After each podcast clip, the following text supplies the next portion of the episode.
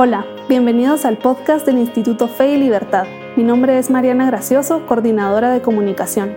En este espacio conversamos con expertos, analizamos posturas sobre economía, religión, libertad y más.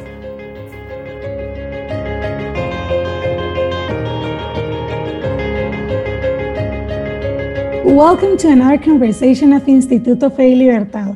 I'm Jessica Paduan, Executive Director, And I'm here with Ana Lucia, member of Fe Libertad, who together we will interview Todd Scacewater about the real meaning of Thanksgiving. I met Todd in an Acton Institute event in Grand Rapids a couple of years ago, and we have kept track of his academic work, which is consistent with our mission at Instituto Fe Libertad.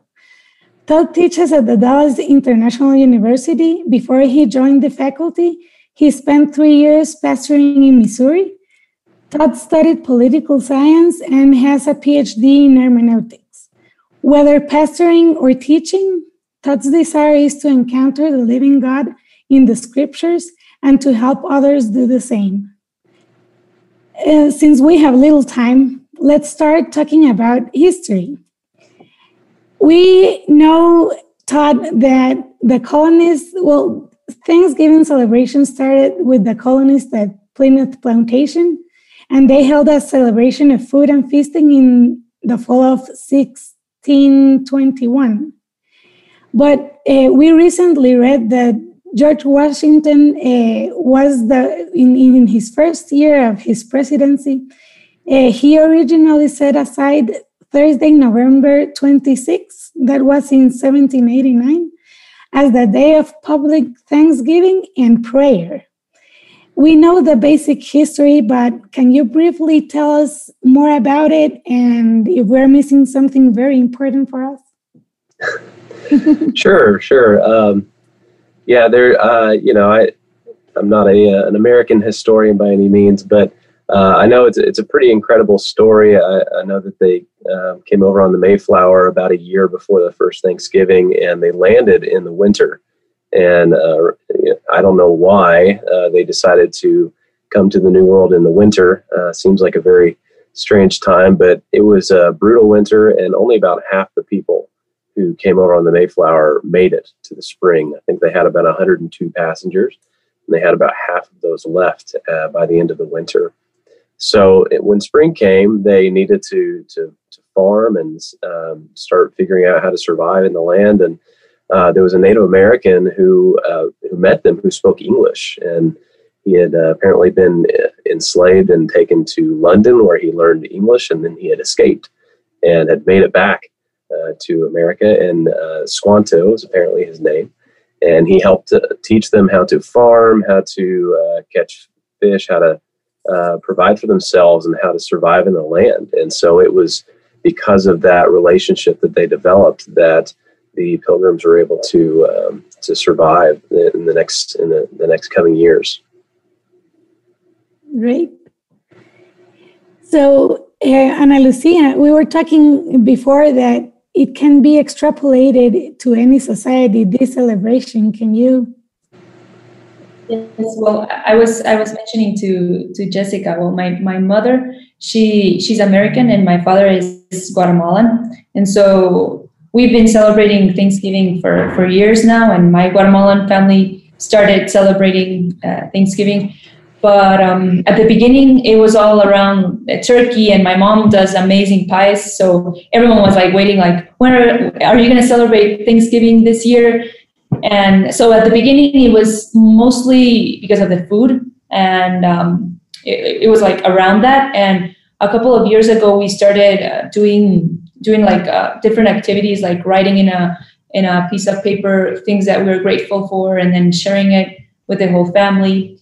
And so we were talking about this with Jessica, how this holiday has been extrapolated in other societies and I would like to ask you, like, how how can this be extrapolated and not miss the real meaning of what is Thanksgiving? Because many people celebrate celebrate Thanksgiving and and and it, it, it's around the food. The food is amazing, and so it, it, you can tend to to do that. So what uh, what what would you say is important um, for for people in other societies if they're going to celebrate this this holiday to have into account? Yeah, that's a great question. I, I think in other societies, one thing uh, to remember is that there's no need for gov- the government to tell you that you need to have a day of Thanksgiving and prayer. So it's something that um, any society could uh, decide to do on any day, on any month, on any week.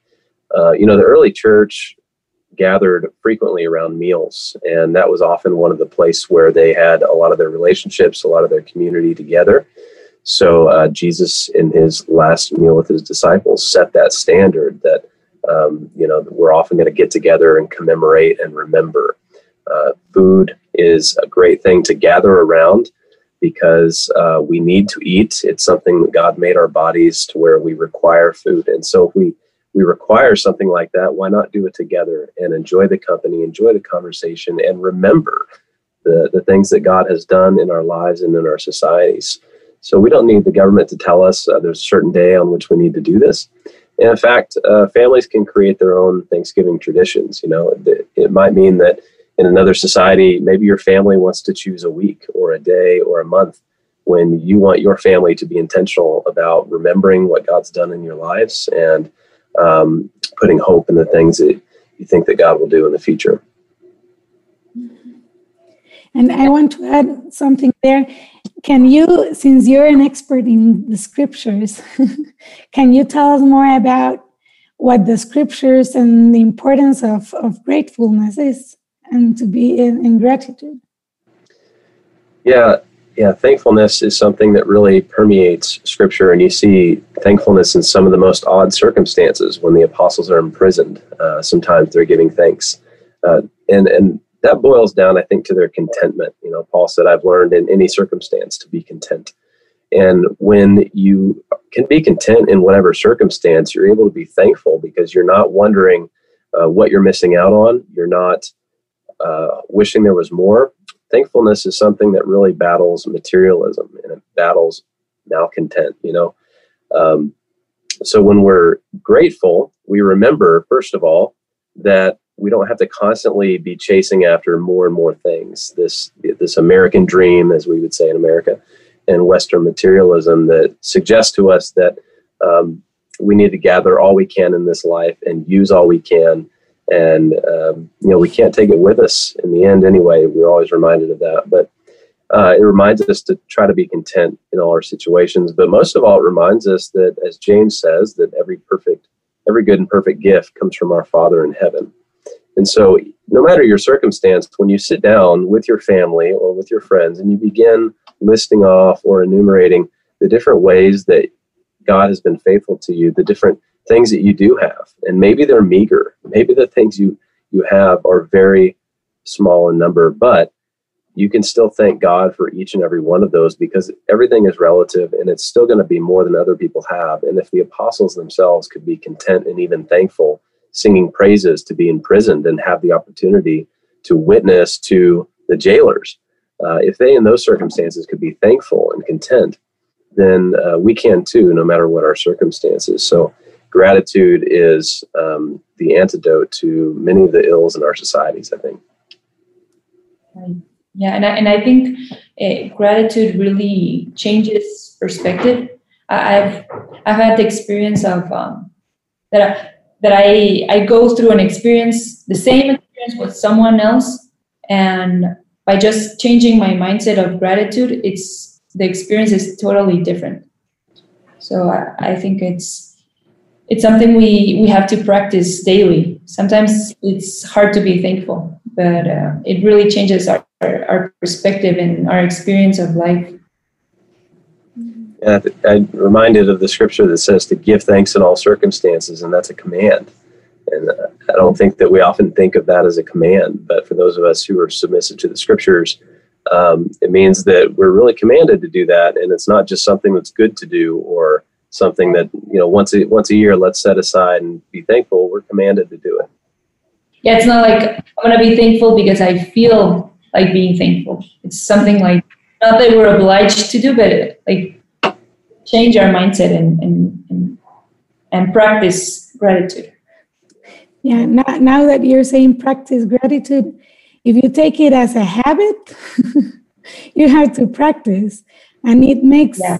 A lot of, if you want a, society to be a, a virtuous, I think gratitude is is essential. And I, I read, well, the Institute for Faith Work and Economics have several articles on Thanksgiving. Uh, and I was showing it to, to Ana Lucia. And we learned that there are values that have special significance for this holiday. And we found some like humility, providence, and perseverance. And this uh, I know it's an interview for Todd, but I, I want both of you to to talk more a little bit about this these values um, and the importance on these days. For example, perseverance. Yeah, perseverance. Yeah, go ahead, Anna. Well, I, I was just going to mention. Uh, I think perseverance perseverance is something uh, really important nowadays because I feel well the conversations I've had and mostly with maybe the American people, uh, people have, are are losing faith. Like um, there's many problems going around us and and sometimes uh, what what, I, what I've heard is like God gave up on America and and I I think this this Thanksgiving and, and this season we're we're going through is a season where God is God is calling us to persevere, persevere in in faith in Him and in prayer, and knowing that uh, God is not over with the U.S., God is not over with the world, and um, a lot of chaos may come our way and obstacles, but we have to practice perseverance and and keep interceding for for the nation and for the land. And so I don't know. I was telling Jessica uh, just some minutes ago that that this that has been my prayer for the American people to persevere. Perseverance. That has been a word like in my mind lately. So when when we were reading these values, it was like, wow, that, that's amazing. That's amazing. It's it just all this everything is like connected. And I and I do believe that well, personally, God is talking to me about perseverance, and, and I think that He wants the American people to persevere. And we, we, we need your prayers too. Um, yeah, I think I think perseverance is is really appropriate to think about at Thanksgiving because these initial these pilgrims that came over on the Mayflower, you know, 102 of them, half of them die. It would have been really easy at that point to simply give up and to think that this this uh, dream that they had to find a, find a new land where they could essentially a lot of them simply wanted the freedom of worship and the freedom of exercise of religion. And so you know they could have looked at this and said god why why have you abandoned us? We're we're coming here to follow our convictions and our consciences and uh, to worship you the way we believe we should. Uh, maybe not all of them but many of them could have uh, thought that and given up. So they persevered through that first winter. They persevered through the next few years of building this new society, this new village, and uh, and today, yeah, we have, uh, as you said, we're in a very very tough year. You know, 2020 has been very rough, and honestly, there's going to be a lot of families who this Thanksgiving aren't able to gather together. Um, I know that we're not uh, we're not traveling personally this year, and so we're trying to figure out what we're going to be doing in our home uh, to celebrate this Thanksgiving without the, the typical family that we have around us. So, perseverance is a virtue that uh, for those of us who, who, trust in God and trust in the promises of Scripture, it's something that we can persevere through these difficulties, knowing that God has a purpose and a plan for these things. And as we come into a season of gratitude, uh, we are reminded to take our self, take, take our minds off of ourselves and off of our own problems that we're always wallowing in, and to to reflect outward into the goodness, the good things that God still is doing, and the ways He's been faithful and to know that there's going to be light at the end of this tunnel of 2020 has been a really rough year, but we know that hopefully in the next uh, coming years that um, we're going to see some amazing things come out of these struggles. I think amazing things are going to happen in the churches because of these this la- this period, and families and uh, friends relationships are going to be changed in in many ways. Some of them uh, for the worse, but some of them also for the better. We're going to learn a lot of things out of these struggles. right? And, and I, I just wanted to say something really, really short. Yeah, sure. And and as you were as you was you were speaking, uh, it came to my mind that it's not like God wants us to make us like He doesn't want to make us suffer, and and that's like why He's calling us to persevere. But I think that these situations put us in a position to realize that like. Eh, how can I explain? Like he takes us to to somewhere where like we can like a dead end. You could like it, it, came to my mind the, the story of the Israelites with the, with the uh, the Red Sea. Like God takes you to that to that position where you just see it like impossible. Like this, I, like I cannot do it by my own means, and and He takes us there because the next step is like to trust in him and he'll open the sea and like if we if we don't we wouldn't be in that position maybe we we wouldn't realize like the miracles and the the goodness and the and uh, the way he acts. So i don't think he makes us suffer just because he wants us to see us suffer but it has as you say a purpose uh, an eternal purpose. And so we have to have that in mind. And and be, apart from the purpose i think perseverance and faith makes us stronger and as christians and and we are fighting for liberty eh, it makes her makes us be more unite and together you know? So uh, I, I, wanted to mention something uh, we are talking about america but since we also have a, a our the majority of our public is from Latin America and especially in Guatemala. And the U.S. is a world leader, and we are, you know, the Western civilization, and we are influenced by by America, and that's why we're talking about how can we extrapolate uh, this holiday and this celebration, and and I think not only America, every free society. Uh, that is looking to be a virtuous society has to recover some values such as perseverance, humility, uh, talking about recovering tolerance, the good understanding of tolerance. And this is very hard in our societies now. So even though we're talking about America and an American celebration, I think it's not a matter of a holiday, but today we wanted to highlight the importance of gratefulness and the importance of us working as Christians together to to recover some values. We have to to fight for them, you know. So um I I don't know, you you wanted to Ana Lucia to ask Todd more about um more personal celebration about how you do it. Yeah, I was, tell, I was telling Jessica that I would like to to know how do you celebrate it with your family, and is if if this year are you going to do something different? Because I was I was thinking that this year is like with everything that has happened. I don't know if something is going to change in your celebration, something you're going to be more mindful of, and so I just I just wanted to make that like personal question to know to know how do you and your family celebrate it and if you're going to do something new?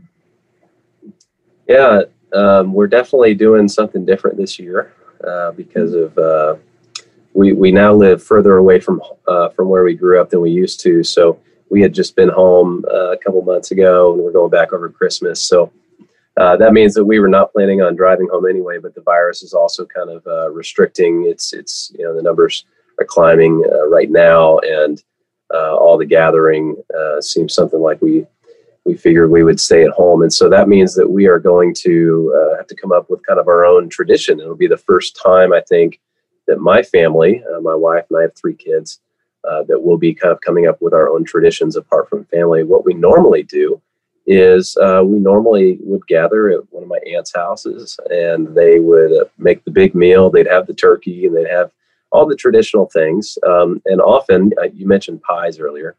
Uh, my grandma has this, uh, she makes a homemade chocolate pie, and it's probably the best pie in the world. And so for years, they would, uh, they would make the pie just for me.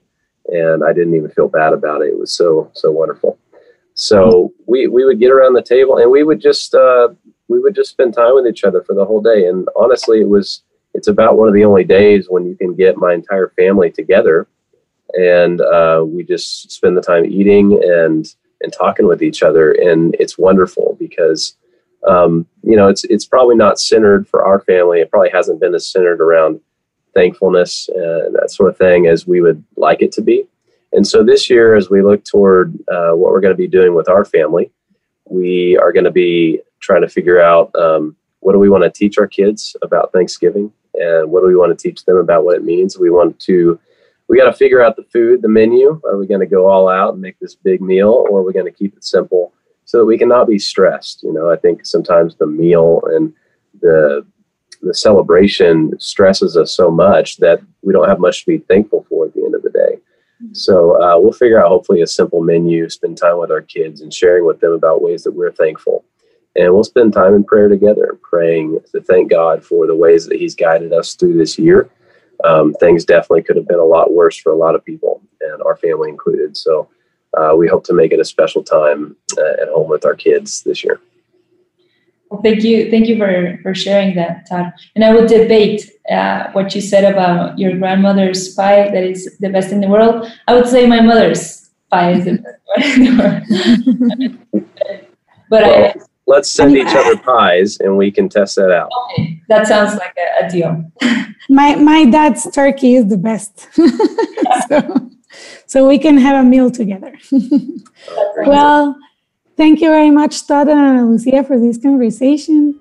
And for more information about Instituto Fe Libertad, its work, activities, and events, and what we discussed today, please visit our website, feylibertad.org, and our social media profiles on Facebook, Twitter, LinkedIn, Instagram, and YouTube. Thank you for joining us, and see you next time.